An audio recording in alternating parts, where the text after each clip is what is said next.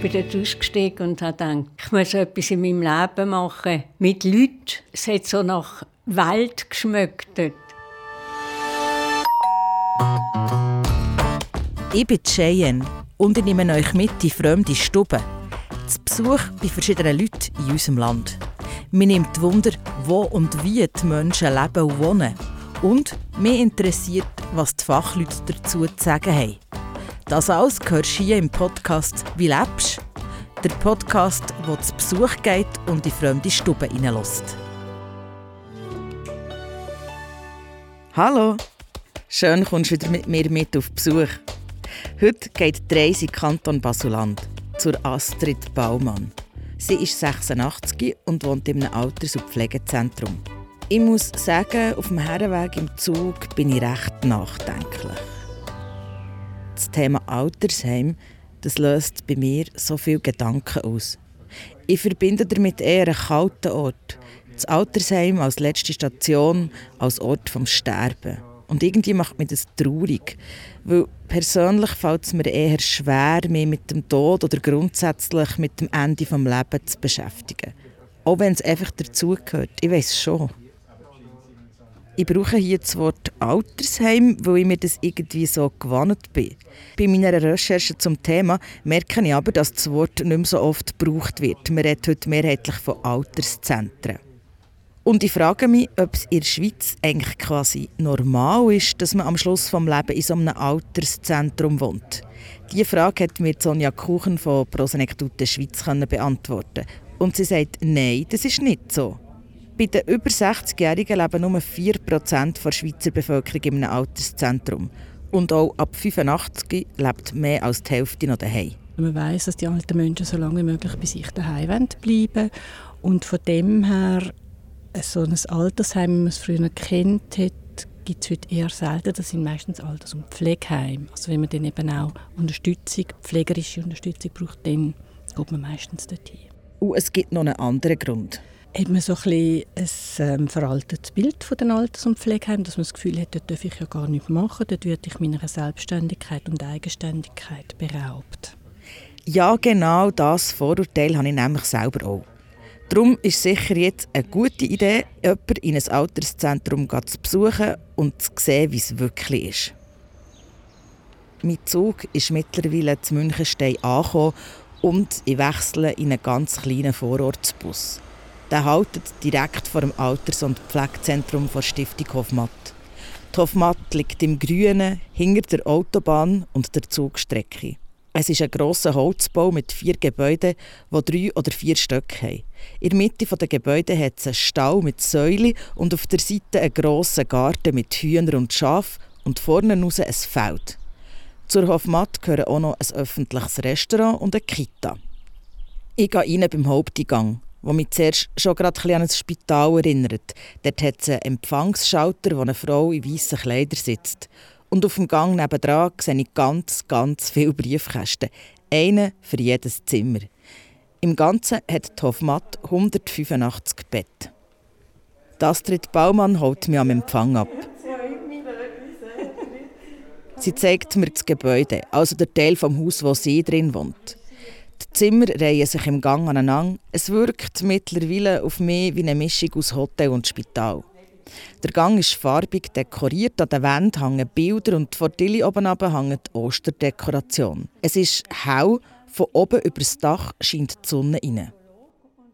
Im Alters- und Pflegezentrum hat es alles, was man braucht, erzählt mir Astrid Baumann. Podologie und ein Coiffeur, eine Arztpraxis und die Therapie und auch sogenannte Aktivierungsangebote. Dort hat sie das Malen für sich entdeckt. Ihre quadratischen Leinwandmalereien von verschiedenen Insekten sind momentan im Gang ausgestellt. Das hat er erst jetzt angefangen? Die habe ich letztes Jahr gemacht, ja. Und vorher nie gemacht? Ja, so Bauernmalerei habe ich mal gemacht. Dann habe ich zehn Jahre nichts mehr gemacht und da habe ich wieder angefangen und plötzlich kann ich so malen. Ich weiß auch nicht warum. Von diesem Gang kommt man auch direkt in ihr Zimmer mit einer durchgehenden Fensterfront. Dazu gehört auch ein grosszügiges Badzimmer. Es ist eigentlich eine Einzimmerwohnung ohne Küche, individuell eingerichtet mit ein paar kleinen Möbeln, mit einem Fernseher, viele Bilder und Fotos an der Wand. Vor dem Bett, nach am Fenster, stehen ein Couchtisch und zwei Sesseln. Dort sitzen wir zusammen her. Es gibt Kaffee, den trinken wir beide am liebsten schwarz und Güte. Und die 86-jährige Astrid Baumann erzählt mir. Gelernt habe ich eigentlich äh, Couturier in Basel und habe dann auch entsprechend Ausbildung gemacht. Dann bin ich ins Welschen und nach England. Und von England bin ich das erste Mal zurückgeflogen. Dann, als ich auf den Flughafen kam, das war noch der alte Basler Flughafen, wo noch nicht einmal ein richtiger ähm, Tarmac war. Ich bin dort ausgestiegen und habe gedacht, ich muss etwas in meinem Leben machen mit Leuten. Und es hat so nach Welt geschmeckt dort.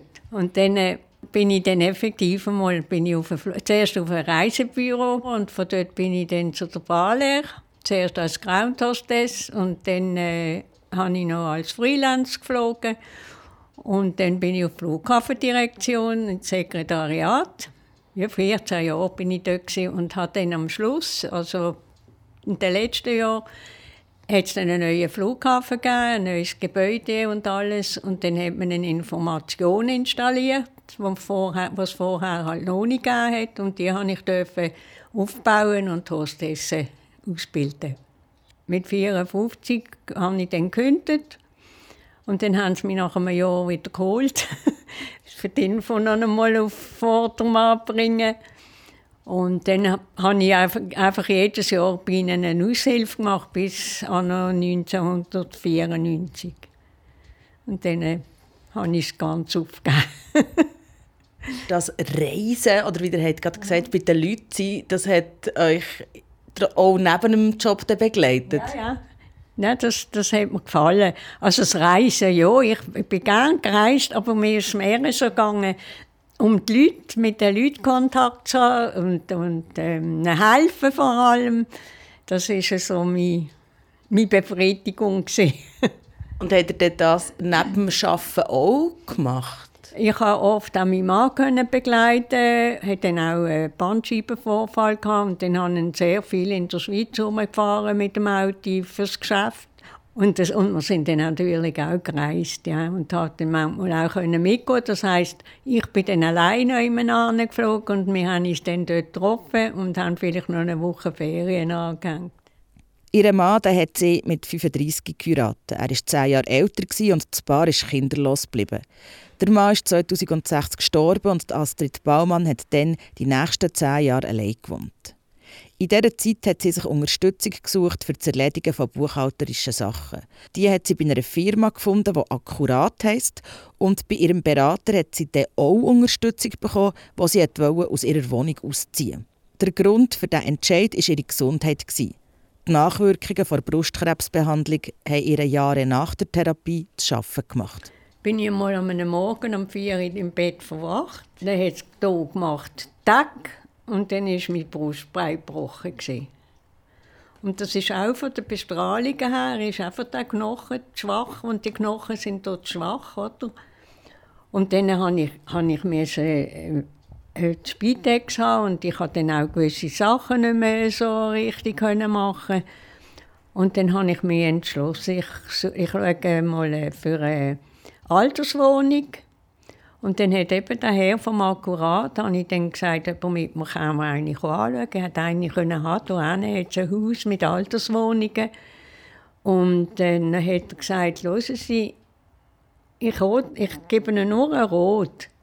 Überlegen Sie sich gut, ob Sie jetzt in eine Alterswohnung wollen oder ob Sie nicht gerade direkt in ein Alterspflegeheim wollen. Denn wenn Sie dort etwas haben, müssen Sie noch einmal zügeln. Dann habe ich mir das eine Nacht überlegt und dann habe ich gesagt, okay, ich tue mich mal hier umsehen. Und dann bin ich hier angekommen und habe gesagt, ich hätte gerne betreutes Wohnen. Und dann habe ich das gekriegt, effektiv, und bin knapp ein halbes Jahr habe ich warten, bis ich das Zimmer gekriegt habe. Ist, ist das so ein das Gefühl so, oh, also Pflegeheim, mh, mm, hat das... Nein, da habe ich nie nichts dagegen gehabt. Weil meine Mutter war eine, die allen den Vorwurf gemacht hat, dass sie ins Altersheim musste. Und dabei hat sie gar, gar nicht, mehr können. Und dann habe ich mir immer gesagt, also so werde ich nie, ich werde mich selber entscheiden, wenn ich gehe. Und das habe ich dann auch gemacht. Oder? Und ich bin froh, dass ich es gemacht. Gut, ich habe dort schon auch Hilfe gebraucht, aber nicht aber ich konnte noch selber können alles machen. Ich kann auch heute noch fast alles selber machen. Also da habe ich einfach Glück und da muss ich auch dankbar sein, denn es hat nicht viele in meinem Alter, die das noch können. Also ich habe nie ein Problem mit dem Alter. Zum Beispiel, wenn, ich da, wenn jemand sagt, ja, es ist jetzt die 40 oder ja, 50, um Gottes Willen, habe ich kein Problem gehabt. Es werden ja alle Leute älter.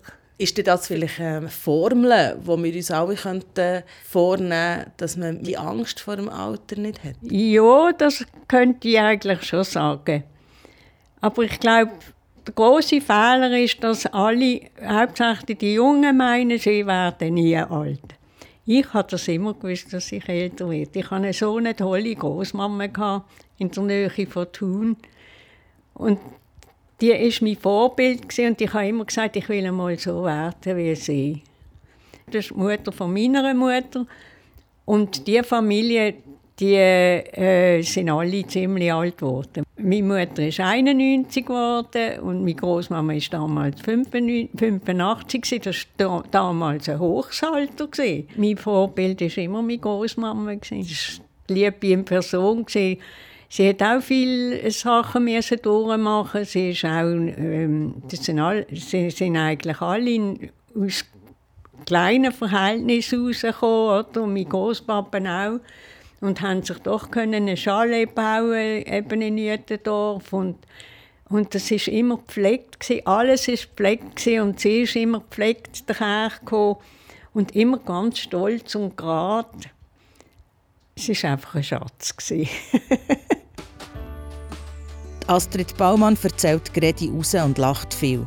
Die kleine Frau hat einen gewissen Schalk in den Augen und ist so eine gewinnende Person. Ich habe das Gefühl, dass sie sich im Alters- und Pflegezentrum wohlfühlt. Wie, wie fest ist es auch wichtig für euch, dass ihr hier unter Menschen seid? Ist mir gar nicht wichtig. Ich, ich schwätze mit allen und äh, mit, Tischnach, mit meiner Tischnachbarin habe ich sehr gut. Mit ihr äh, rede ich natürlich am meisten.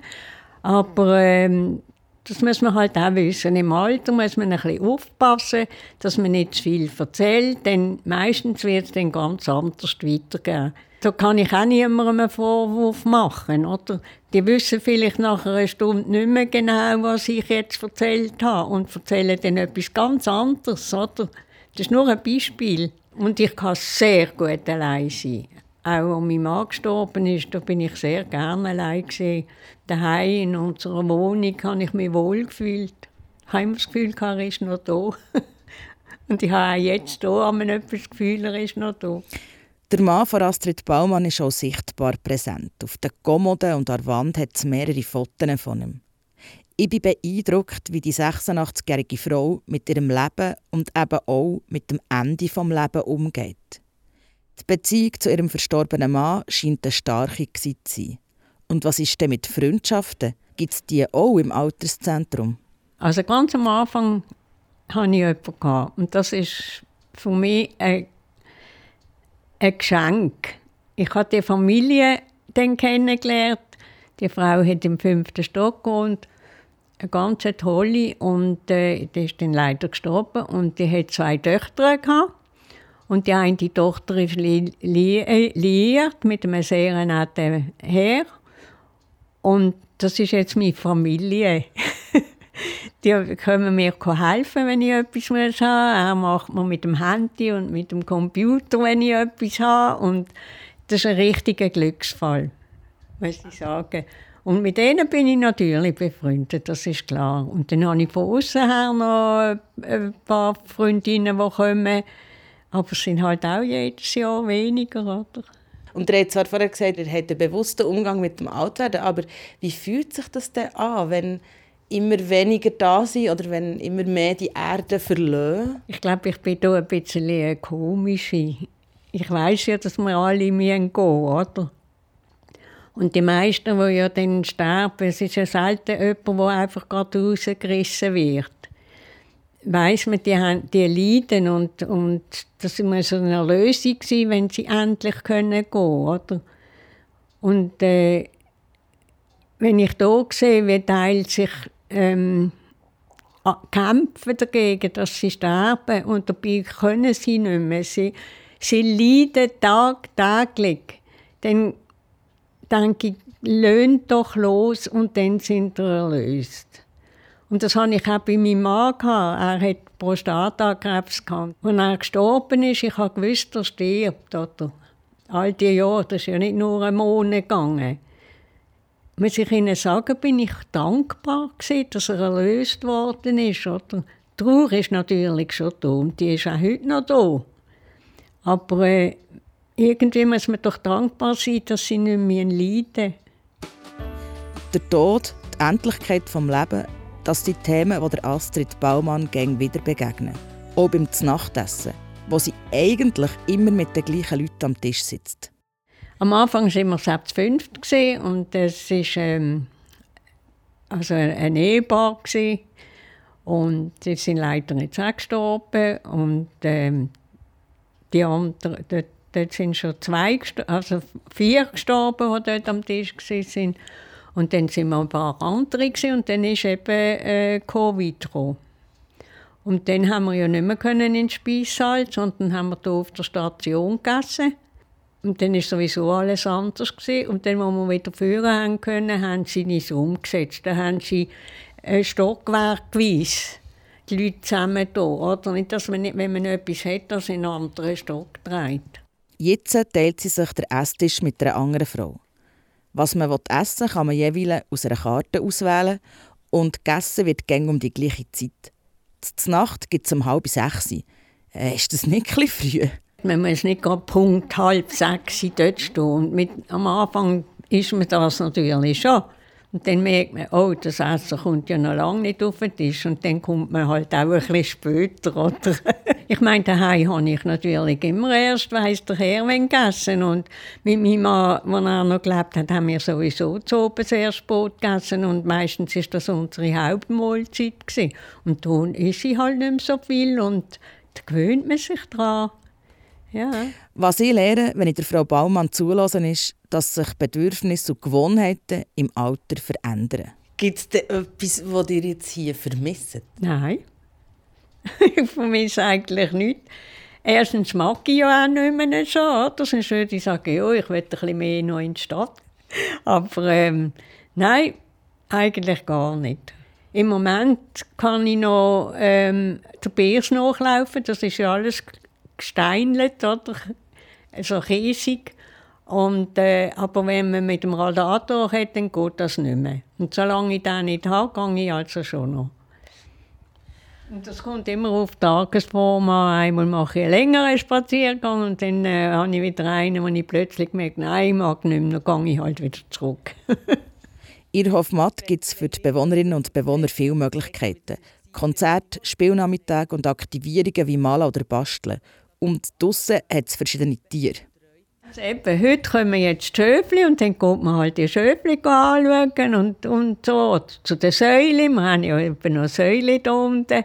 Es läuft immer etwas. Oder dann kommen wir mal am Nachmittag, äh, wird auch gejast, am Donnerstagnachmittag.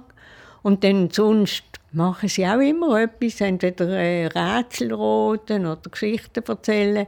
Und dann haben wir noch einen Morgen, wo wir sagen Hirntraining. Und Malen, das ist ein, euer Hobby, das ihr pflegt? Das ist jetzt mein Hobby, ja. Und ich habe gemerkt, da braucht es viel Geduld. Und ich habe auch nicht gewusst, dass ich die Geduld habe. Und die habe ich auch jetzt entdeckt. Gerade beim Malen denke ich, Wieso habe ich das nicht vorher entdeckt? Denn mein Papa der hat auch sehr schön können zeichnen und wenn er gemalt hat, war es auch ganz toll geworden. Er war sehr exakter. Und irgendwie, haben Sie ja gesehen, bin ich auch ein bisschen exakt im Malen. Das habe ich auch geerbt. Ja, und das äh, Couturier hat ja schon auch etwas mit der Exaktheit ja. und mit Entwerfen ja. und Malen. Ich habe ja eigentlich den, ich habe ja in Basel dann die Ausbildung beim Freddy Spielmann gemacht. Das war ja der grosse Couturier in der Schweiz.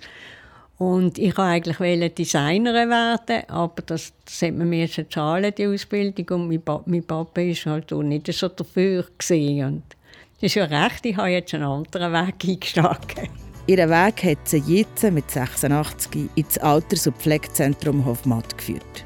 In Hofmatt wohnen vor allem betagte Menschen. Im Gebäude ist aber auch noch eine Kita drin. Die ist gerade im Innenhof vor der Astrid Baumann in ihrem Zimmer. Die sind ja dort unten. Und dann manchmal, wenn sie rauskommen, dann kreischen sie und lachen und giggeln. Und wenn es nicht zu lang geht, dann stört es niemand. Aber manchmal ist es schon ein bisschen laut. Aber äh, es ist im Rahmen. Habt ihr das Gefühl, das ist ein Mehrwert, dass man jetzt da versucht, die zwei Generationen in einem Haus zu verbinden? Das finde ich.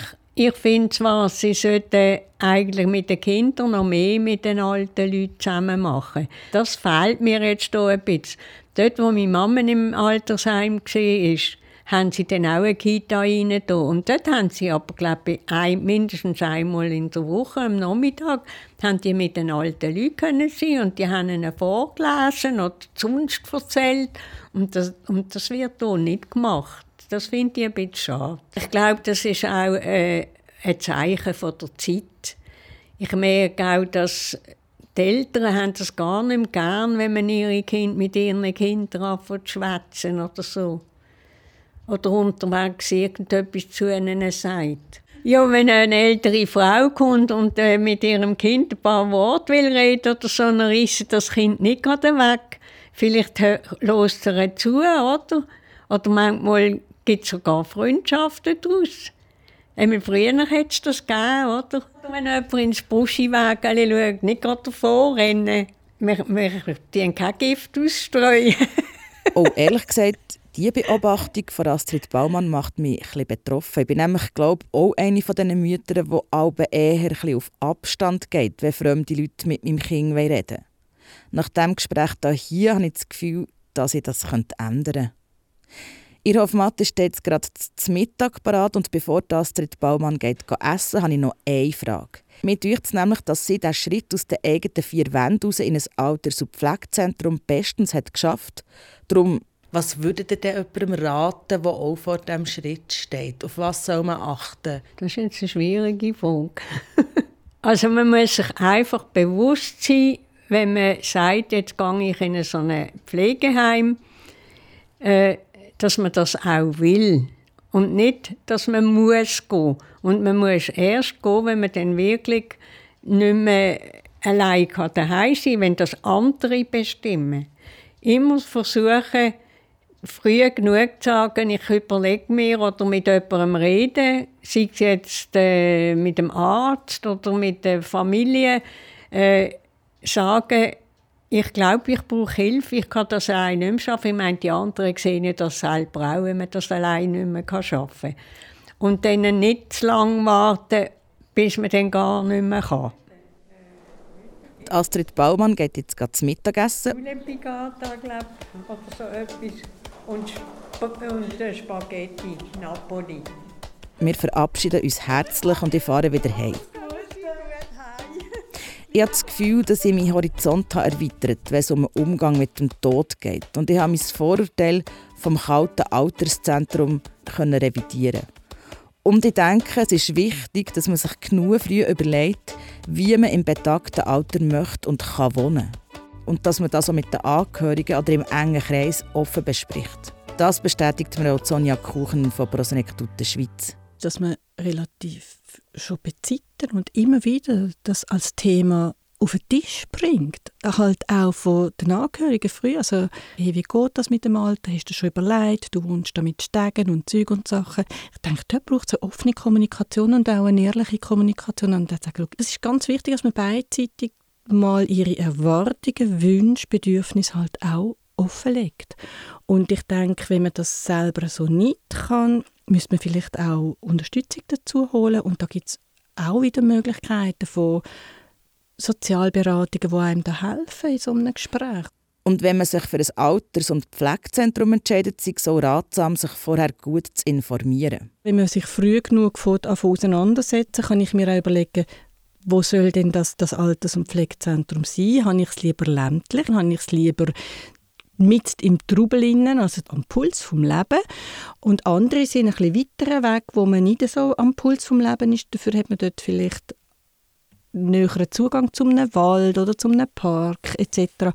Und dann vielleicht auch mal hergehen, mit diesen Leuten reden, sich auch erkundigen über Kosten, über die eigenen Finanzen, was kann ich mir leisten. Wenn man gerade von den Finanzen her ein bisschen unsicher ist, das, was das könnte heißen, kann man auch bei einer Sozialberatung von den Prosenektute-Organisationen zum Beispiel, die können einem helfen, zu schauen, was liegt denn überhaupt drin, auch von den Finanzen, was kann ich mir leisten. Danke Sonja Kuchen. Auch das nehme ich mir zu Herzen und versuche das Thema demnächst mal in meiner Familie anzusprechen. Und für die nächste Folge von diesem Podcast besuche ich auch eine Familie. Ich fahre in die Berge, auf einen Bauernhof, der keine Dusche hat, dafür ganz viele Tiere. Ich freue mich, wenn du dann wieder mitkommst. Tschüss! Wie lebst? Der Podcast rund ums Leben und Wohnen in der Schweiz. Gemacht von Podcast-Schmiede, von mir, der Cheyenne Mackay und von Hannes Dickelmann. In Verantwortung von Prosenektute Schweiz mit der Tatjana Kistler und dem Peter Borifola. Wenn dir der Podcast gefällt, dann tu doch abonnieren, hier wo du gerade Podcast hörst. Wir freuen uns über eine Bewertung und natürlich auch, wenn du diesen Podcast weiterempfehlen Oh, und ist deine Lebens- und Wohngeschichte auch spannend? Dann melde dich bei uns per Mail kommunikation.prosenektute.ch. Wir freuen uns, wenn wir auch bei dir rufen dürfen.